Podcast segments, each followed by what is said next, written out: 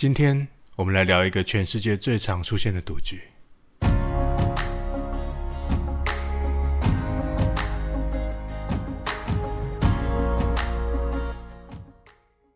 欢迎收听战国理论，我是小峰。这里是个看似在说心理，实际上在说生活哲学的一个节目。说到投资啊，你可能会很好奇，投资跟赌博究竟有什么差别呢？你可能会说，投资的人懂得计算风险，会把未来的可能性归纳进可能的价值里面。如果你遇到一些懂投资的人啊，他们可能会跟你说，其实投资呢违反人性。因为在风险里面学会沉稳，其实是一件相当困难的事情。说到这边啊，不晓得你是不是真的以为我要讲投资？从刚刚的讯息里面啊，说到投资违反人性是什么意思呢？这边先来卖个关子啊，先来说一下，我觉得投资跟赌博有什么区别？用最简单的东西来看呢，叫做几率。如果用百分之五十来区分，你会知道。大部分的赌博行为啊，赢的几率低于百分之五十。投资的角度呢，很可能长期来看会大于百分之五十。这个其实不是什么很困难的道理啊。如果你会这样区分，你会忽然发现，原来其实我也懂投资吗？但是实际的状况啊，需要你实际去操作才会遇到。不过原理上大概就跟我讲的差不多。如果你可以意识到自己正在做投资，那么就会慢慢的训练自己沉着，毕竟投资啊是长时间来看的，买的是未来的价值跟可能性。这边先稍微停一下，不要以为自己不小心走进教投资的频道里了。为什么需要先说明投资跟赌博的差异呢？接下来我想说一些可能在你我生活里面常常会发生的事情。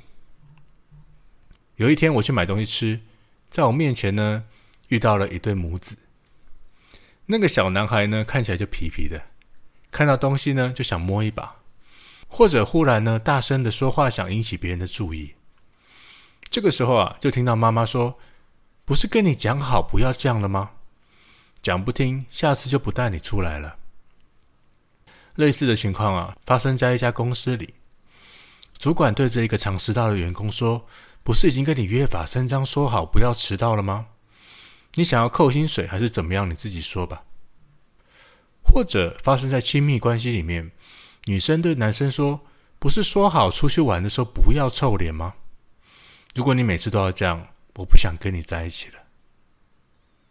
听完这几个小故事啊，你会发现好像有一个共通点呢。他们会说：“不是已经跟你讲好了吗？”你会发现。在我们常常无法掌握一件事情的时候，我们就想要跟对方谈条件。这边呢，想要你可以仔细的去想一想，你谈的那些条件，如果真的发生了，你会感到意外吗？一个生性好奇的小男孩，到处摸，到处叫，你会感觉到意外吗？一个常常迟到的员工，他迟到了，你会感觉到意外吗？一个男生常常会没来由的生气，他在出去的时候生气，你会感到意外吗？给你几秒钟思考一下。如果你不会感觉到意外，那么从刚刚的角度来说呢，你是买了一个超级烂的投资方案。更甚至呢，是在赌博。更可怕的事情啊，是那个方案居然还是你自己定的。在这个时候，如果我们回去去看“投资是违反人性”这句话，你可能就会稍微懂了那么一点点。因为在我们的生活里面啊，充满着看似在讲投资未来的可能性，实际上呢，却是赌博的行为。但是跟人约法三章真的不好吗？在团体的角度来说，可能我们真的需要一些共同的规则。但是如果在关系里面约法三章，可能可能就会是一场非常糟糕的投资哦。本质上呢，这个是一种拿关系来交换规则的一种行为。你会发现，绝大部分如果约法三章真的有用的话，其实真正有用的，并不是那些规则，而是你愿意为了你眼前重要的人而去选择了尊重。说到底啊，不管是理性的人或者感性的人，都常常会想要使用条件来跟亲密的人对谈。但请记得，这个是拿彼此的感情来制作成的投资契约。你可能会想问：如果在关系里面这么容易变成坏投资，那么我们究竟该怎么办呢？记得好久好久以前啊，我去参加一些训练的时候，在我们的团体里面有一个人常常迟到。有一天呢，我们要举办一个大型活动，是任何人都不能迟到的。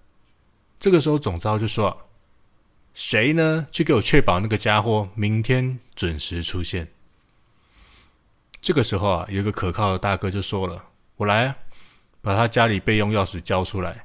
明天呢，我就算天塌了，我都去把他挖出门。”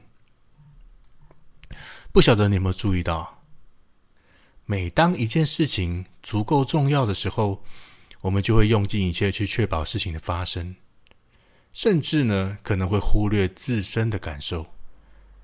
当然了，这里并不是想要叫你什么都独揽其身，而是如果如果的话，我们能够在约法三章的底下，去放下自然会发生的期待，去选择相信他人，跟同时间确保事情会发生，那么这个投资。就会有更高的胜算了。当然，也只是如果而已。